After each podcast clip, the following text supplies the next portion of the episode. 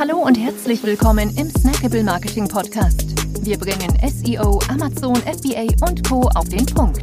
Mach dich bereit für deinen heutigen Marketing-Snack. Hier ist dein Host, Jonas Zeppenfeld. Ja, hallo und herzlich willkommen hier im Snackable Marketing Podcast. Schön, dass du dabei bist. Heute ist der Severin Borche zu Gast. Severin ist Geschäftsführer von Dragonflip und spricht heute über Unternehmensbewertung, Exit Readiness, Attractiveness, ja, also über all das, was ihr wissen müsst, wenn ihr einen ähm, Verkauf eurer Amazon-Brand, eures Amazon-Business in Erwägung zieht.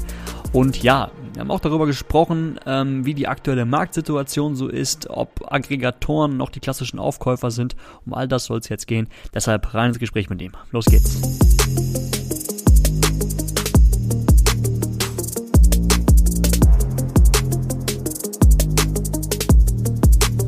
Moin Severin. Hi Jonas. Grüß dich. Freue mich sehr, dass du hier bist heute. Ähm, ja, für ja, die, vielen Dank für die Einladung. Was, sehr, sehr gerne. Für die, die noch nie was von dir gehört haben. Wer bist du und ja, was treibst du so? Ja, schön dabei zu sein. Äh, mein Name ist Severin Borch. Ich bin der Geschäftsführer der Dragonflip GmbH.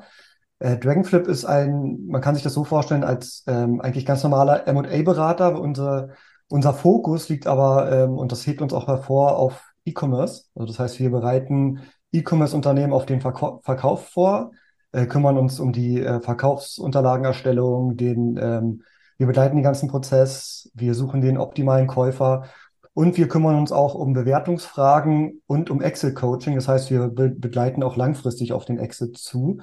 Und das halt, wie gesagt, auf E-Commerce, sowohl D2C als auch Amazon-Unternehmen und äh, Multichannel. Sehr cool. Genau darum soll es heute gehen, ja, worauf wir als Seller achten müssen, wenn irgendwann mal der Exit im Raum stehen soll. Ähm, da hast du uns ein paar Tipps mitgebracht, richtig? Richtig, genau. Ich habe so, ein, so einen kleinen Snack im Bereich Exit dabei. Den würde ich dir, den würde ich gleich äh, raushauen, ja. Ja, gerne. Dann sind wir gespannt. Ja. Super, ja, super. Dann fange ich direkt an. Ähm, ich würde einmal ganz kurz ausholen, ähm, weil das, glaube ich, recht wichtig ist ähm, und auch viele, glaube ich, interessiert, wie eigentlich ein Unternehmen bewertet wird. Also grundsätzlich gibt es ja verschiedene Bewertungsmethoden. Was man im Verkaufsprozess macht, ist, dass man das Multiplikatorverfahren heranzieht. Das heißt, man nimmt also das EBITDA-Multiplikatorverfahren. EBITDA ist äh, der Gewinn vor Steuern, vor Abschreibung und vor Zinsen. Und hier zieht man das bereinigte EBITDA heran bereinigt meint, dass man einmalige Kosten, die nicht relevant sind für, für einen Käufer, also das heißt, man kann sich das so vorstellen, äh, alle Kosten, die ein Käufer eigentlich nicht hätte, die würde man da wieder herausrechnen. Genauso muss man eigentlich auch mit Erträgen vorgehen. Ähm, aber häufig ist es halt eher die, die Kostenseite. Und dieses EBITDA äh, multipli multipliziert man mit einem Multiplikator oder mit einer Multiplikator-Bandbreite. Und diese Bandbreite gibt eigentlich vergleichbare Unternehmen wieder. Also ähm, vergleichbar meint aus dem, aus dem Bereich E-Commerce, ähm, was gibt's da für Unternehmen, was für Exit wurden, wurden ähm, schon getätigt. Das heißt, der Multiplikator ist eigentlich eine Bezugsgröße, Unternehmenswert ähm, zu, zu EBITDA und der und die, ähm, die Multiplikation mit diesem bereinigten EBITDA gibt dann eine, ein, eine Bewertung wieder, beziehungsweise wenn man diese Multiplikator-Bandbreite heranzieht, dann wiederum den Unternehmens ähm, Wert, die, eine Unternehmenswertbandbreite. Und was, glaube ich, recht wichtig ist und was auch oft, ähm, glaube ich, nicht so gesehen wird oder beziehungsweise es wird halt oft, ähm, also es ist halt irgendwie eigentlich in der, äh, die gängige Meinung, dass dieser Multi, diese Multiplikator, dieser Multiplikator eigentlich gegeben ist und man den eigentlich gar nicht beeinflussen kann. Das ist auch ein Stück weit richtig, allerdings ähm, auch nicht ganz. Also was gegeben ist, ist halt eine Bandbreite. Also man, man hat ähm, eine Multiplikatorbandbreite, aber wo man sich in dieser Bandbreite befindet, das ist schon kontrollierbar. Und zwar durch die Attraktivität eines Unternehmens und durch die, ähm, durch, durch die Faktoren, die beeinflussen, wie verkaufsbereit ein Unternehmen ist. Und darauf würde ich auch gleich eingehen. Das heißt, man hat diese Gleichung, also adjustiertes beziehungsweise bereinigtes EBITDA bei E-Commerce-Unternehmen in der Regel der letzten zwölf Monate, was ja eigentlich auch so ein Stück weit beeinflussbar ist. Gerade ähm, die, die Margensteigerung zum Beispiel. Ich gehe jetzt davon aus, dass die meisten da eh dann eigentlich schon so weit optimieren, um das, um das nach oben zu treiben. Wenn man dann aber noch den Standort in dieser Multiplikatorbandbreite nach oben steigert, hat das halt einen sehr großen Einfluss auf den, auf den Unternehmenswert am Ende. Und äh, genau, habe ich schon gesagt, auf dieser, dieser Standort in dieser Multiplikatorbandbreite wird durch, durch verschiedene Faktoren ähm, herbeigeführt. Das ist zum einen, wie attraktiv ist ein Unternehmen, aber auch, äh, wie bereit ist das Unternehmen zu verkau verkauft zu werden. Und das wird, glaube ich, oft äh, verwechselt. Ähm, weil Attraktivität ist eigentlich eher was, was man, also man kann sich vorstellen, wenn man ein Unternehmen sich von außen anguckt, als Investor, dann sieht er halt erst die, die attraktiven Sachen oder halt auch die weniger attraktiven Sachen. Und ähm, da gibt es so, so, solche Dinge wie äh, geschäftliche Faktoren, also das heißt zum Beispiel, äh, wie lange ist das Unternehmen am Markt, ähm, wie loyal sind die Kunden, wie stark ist die Marke und die, und die Kundenbeziehung oder Planungsfaktoren, ähm, wie sieht das Wachstum aus, also in der Historie, wie kann man das vielleicht auf die Zukunft hinaus ableiten? Ähm, und, und auch die, die Marge, wie entwickelt sich die Marge, wie war die Marge, dann halt die Marktfaktoren, die man auch direkt von außen sehen kann, wie, in welcher Nische befindet sich das Unternehmen, wie sind die äh, Potenziale, äh, wie dominant ist vielleicht auch die Marktposition des Unternehmens und auch die wirtschaftlichen Faktoren. Jetzt haben wir zum Beispiel gerade eigentlich überall, also Grund, das gilt eigentlich für alle ähm, Bereiche, einen relativ hohen Zins. Ähm, und dann gibt es noch Faktoren, die direkt aus der Investorensicht kommen. Ähm, zum Beispiel, äh, das, das frage ich auch immer relativ, relativ weit am Anfang ab bei den Unternehmern. Wieso wird eigentlich verkauft? Ähm, ist da ein wahrer Grund dahinter? Und das will eigentlich auch jeder Käufer wissen. Und äh, um dann halt auch die, den Grad des Risikos abzustimmen, gibt es da vielleicht Risiken und deshalb soll verkauft werden. Genau, das sind so die, die Themen, die eigentlich die Attraktivität bestimmen. Ähm, aber es gibt auch noch Faktoren, die eigentlich bestimmen, wie bereit ist das Unternehmen verkauft zu werden. Die sieht man nicht am Anfang. Die sieht man eigentlich erst, wenn man sich das Unternehmen genau anschaut. Und das sind halt auch Themen, die man neben der Attraktivität eigentlich auch steuern kann. Das sind zum einen, wie ist das, also wie sieht die Dokumentation im Unternehmen aus? Gibt es ähm, Prozesse, die dokumentiert sind für den Käufer? Kann man, kann der diese Prozesse übernehmen und relativ schnell auch das Unternehmen weiterführen? Gibt es irgendwelche Compliance-Themen, die äh, ein Risiko darstellen können, die optimiert werden können? Wie sieht es aus mit den Kundenbeziehungen? Ähm, auch sowohl, sowohl ähm, also die, die Endkunden, aber auch die Lieferanten. Ähm, wie sind da, sind da Verträge, die, sind da überhaupt Verträge? Sind die Verträge, äh, gelten die auch für den Käufer? Oder gibt es ähm, Mitarbeiterthemen, Managementthemen? Ist das Unternehmen sehr stark abhängig vom Eigentümer? Weil ähm, das sind halt Themen, da wird halt natürlich jeder Käufer irgendwie so ein bisschen abgeschreckt und wird dann am Ende auch das auf diesen, auf diesen Multiplikator anwenden. Ne? Also wenn da mehr Risiken sind, wird der Multiplikator weiter nach unten in dieser Bandbreite sein, als wenn das dann einfach alles oder äh, wenn die Wahrscheinlichkeit relativ hoch ist, dass das alles reibungslos abläuft. Dazu zu diesen zu diesen Exit Readiness Faktoren gehört auch, ähm, was sind die Kaufpreiserwartungen von den Käufern? Sind die realistisch? Ähm, das weiß man auch oft nicht am Anfang. Zumindest wir arbeiten so, dass wir eigentlich auch gar keine Kaufpreise ähm, veröffentlichen, einfach weil wir wollen, dass, weil wir den höchsten Kaufpreis herbeiziehen wollen. Aber am Ende ist es auch was, was die Bereitschaft des Unternehmens oder des Unternehmers schon beeinflusst. Ähm, also das heißt, Exit Readiness bedeutet eigentlich nicht, äh, nicht nur die Bereitschaft zu verkaufen, sondern auch, ähm, also das handelt sich eigentlich um Sachverhalt. Und die, die Bereitschaft muss natürlich da sein. So wie, was machen wir, damit wir ähm, eigentlich relativ genau diese, diese, diesen Multiplikator in dieser Bandbreite messen können? Das heißt, wir bestimmen zuerst zum einen diesen, dieses adjustierte EBTA, und dann arbeiten wir, ähm, also dann wissen wir, wie hoch ist die Bandbreite generell im Bereich E-Commerce. Da kann man jetzt sagen, es ist so ungefähr zwischen, zwischen zwei und fünf vielleicht. Fünf ist aber schon sehr gut, aber es gibt auch höher. Es geht auch höher teilweise, aber das sind dann wirklich schon Unternehmen, die sehr stark, sehr, vielleicht auch sehr starke Multichannel sind, wiederkehrende Kunden haben. Ähm, genau, dann fragen wir diese Attraktivitätsfaktoren und diese Exit-Readiness-Faktoren ganz genau ab. Äh, da haben wir, da haben wir ähm, uns einen Prozess überlegt, wo dann wirklich in jedem Faktor ähm, Scoring angewendet wird von eins bis sechs. Eins bis sechs ist extra so gewählt, dass man nicht die Mitte auswählen kann, weil das wird dann häufig so gemacht, dass dann immer die Mitte ausgewählt wird und ähm, macht man sich am einfachsten. Aber man muss dann wirklich auch sagen, ist man halt besser oder schlechter als der Durchschnitt? Und auf Basis von diesem Attractiveness Score und Readiness Score ähm, können wir dann ähm, diese Platzierung in der Bandbreite genau sehen und haben dann eigentlich einen relativ, relativ genauen Unternehmenswert. Und was noch, was noch ganz, was wirklich noch wichtig ist, ist, dass man diesen Prozess nicht eigentlich nur beim, beim Exit, also kurz vor dem Exit, Exit anwenden kann, sondern eigentlich auch als Unternehmenssteuerung.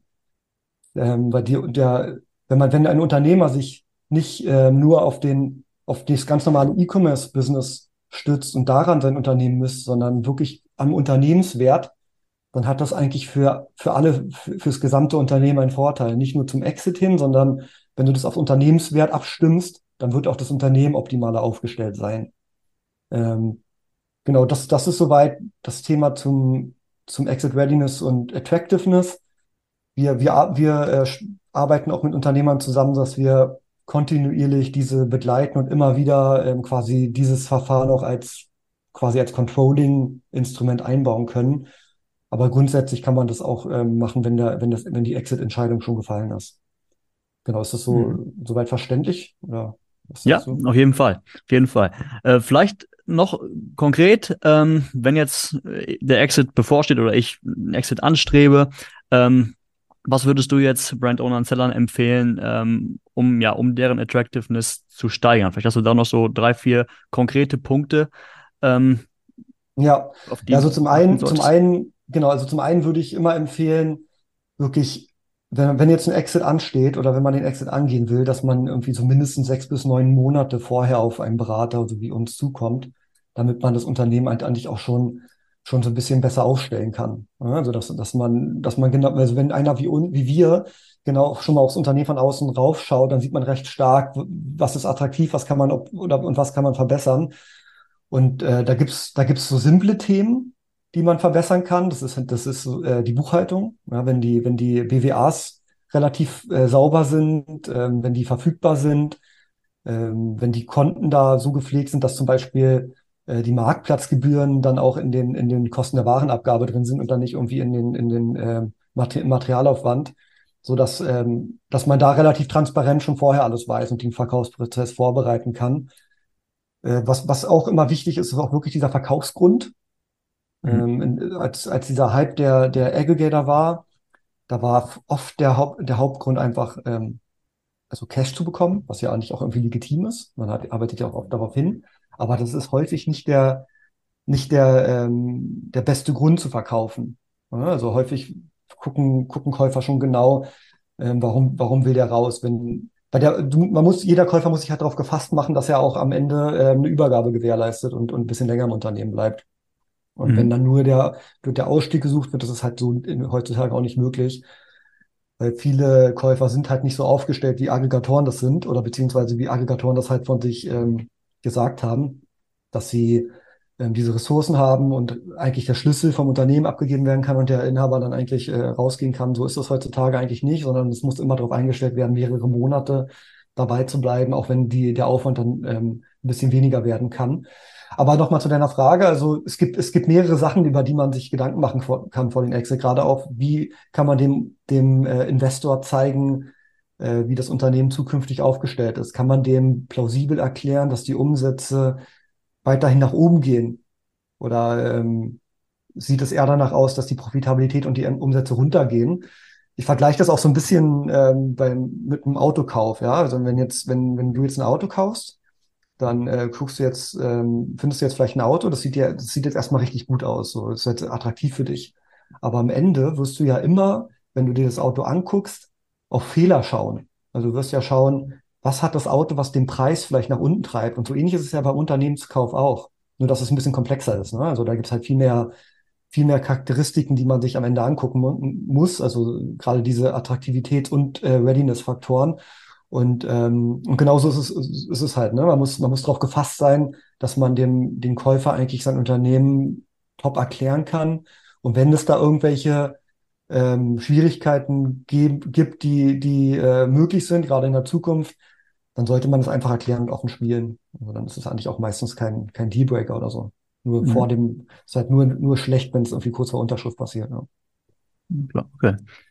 Cool. Äh, dann noch eine Frage zu, du hast vorhin gesprochen, äh, von den, dem Hype der Aggregatoren. Äh, ist der vorbei? Beziehungsweise wie sieht der klassische Käufer denn aktuell aus? Gibt es ja. den Prototypen? Oder ja, wie sieht's? Genau. Ja, also ähm, der, der Hype ist auf jeden Fall vorbei. Ähm, es war aber auch damals schon absehbar, ehrlich gesagt. Also ich muss sagen, so pünktlich zur Zinserhöhung sind eigentlich die meisten Aggregatoren eigentlich von der Bildfläche verschwunden. Also die gibt's ja auch noch, die gibt's ja auch noch teilweise. Sie kümmern sich halt aber eher um, um ihre internen Sachen und wenn sie kaufen, dann halt wirklich nur ganz fokussiert. Ähm, wir haben aber schon, bevor dieser Hype zu Ende war, beobachtet, dass eigentlich ganz andere Käufer auf den Markt getreten sind, auch gerade viele strategische Käufer, auch Konzerne, die, die eine Digitalstrategie verfolgen und E-Commerce-Unternehmen suchen. Und es wurden immer weniger äh, Käufe getätigt von Aggregatoren und jetzt sind sie halt eigentlich quasi bei Null. Ähm, also es gibt noch wenige, die, die schon noch suchen und kaufen, aber halt wirklich gar nicht mehr vergleichbar mit damals, was natürlich den ganzen Markt auch verändert hat, auch gerade die Bewertungen sind runtergegangen. Ähm, man muss aber zusagen, dass die Bewertungen aber von reinen Amazon-Unternehmen immer noch höher sind als vor Corona. Also wenn, wenn, man, sich, wenn man sich das anschaut, dann, ähm, wir, wir sind ja schon 2017 entstanden, wir haben eigentlich genau diesen, diesen Vergleich. Die sind jetzt noch nicht mehr vergleichbar und ich glaube, viele waren auch so ein bisschen enttäuscht davon, dass die jetzt nicht mehr irgendwie alle ein Vierer, Fünfer Multiple kriegen. Aber sie sind immer noch höher. Und es gibt auch immer noch sehr interessante Käufer, die auch immer noch gute Preise zahlen.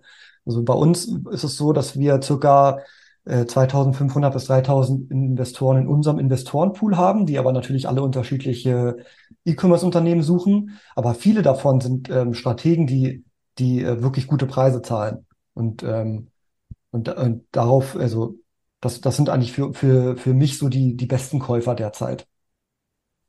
Okay. So, gut. Äh, und jetzt, äh, ja, bin ich, bin ich Seller, möchte nächstes Jahr irgendwann am liebsten mein, äh, mein Business äh, verkaufen, strebe ich an, äh, möchte dafür ready werden und äh, noch ein bisschen attraktiver. Ähm, wie kontaktiere ich dich jetzt am besten? Oder euch? Genau. Also ihr könnt mich ähm, entweder oder ihr könnt uns entweder über, über dragonflip.com kontaktieren. Da gibt's auch einen, einen Unternehmenswertrechner, den könnt ihr gerne mal, mit dem könnt ihr gerne mal rumspielen und schauen, was sich ergibt. Äh, das ist halt wirklich ein Anhaltspunkt. Am Ende müssen wir uns das schon genauer anschauen, um da äh, eine Meinung äh, euch zu geben. Ansonsten könnt ihr mich über LinkedIn kontaktieren oder, oder vernetzen. Und, ähm, und am besten, wenn, wenn du, also wenn du als Seller jetzt planst, nächstes Jahr zu verkaufen, solltest du eigentlich jetzt schon zu uns kommen. Also wirklich rechtzeitig. Mhm. Und, ähm, und dann können wir uns immer austauschen. Sehr cool. Ja, wir verlinken auf jeden Fall alles in den Show Notes, dein LinkedIn-Profil, eure Webseite, findet ihr alles dort. Severin, vielen Dank. Super. Ja, sehr gerne. Eine Sache noch. Ja, klar. Ähm, wir haben auch noch unser eigenes ähm, Event, Seller Barcamp. Ich glaube, viele kennen das auch. Das war jetzt kurz äh, vor kurzem in Frankfurt, das nächste ist in Berlin ähm, und nächstes Jahr sind auch wieder drei bis vier geplant. Kommt auch da, gerne da vorbei. Das Format ist wirklich spannend. Der Austausch wird äh, wirklich ähm, extrem gepusht, dadurch, dass es ein Barcamp-Format ist. Wenn ihr nicht wisst, was das ist, könnt ihr gerne mal auf der Website äh, vor, äh, vorbeischauen und euch da einlesen. Ähm, kann ich für jeden Seller empfehlen, gerade für Networking und auch ähm, Austausch zu, zu allen relevanten E-Commerce-Themen. Verlinken wir auch. Ja? Perfekt. Super. Vielen Dank. Ich danke dir. Ja, bis dann. Dankeschön. Wir freuen uns sehr, dass du dabei warst. Wenn dir die heutige Episode gefallen hat, dann abonniere und bewerte uns gerne. Bis zum nächsten Mal und stay tuned. Dein Dive Team.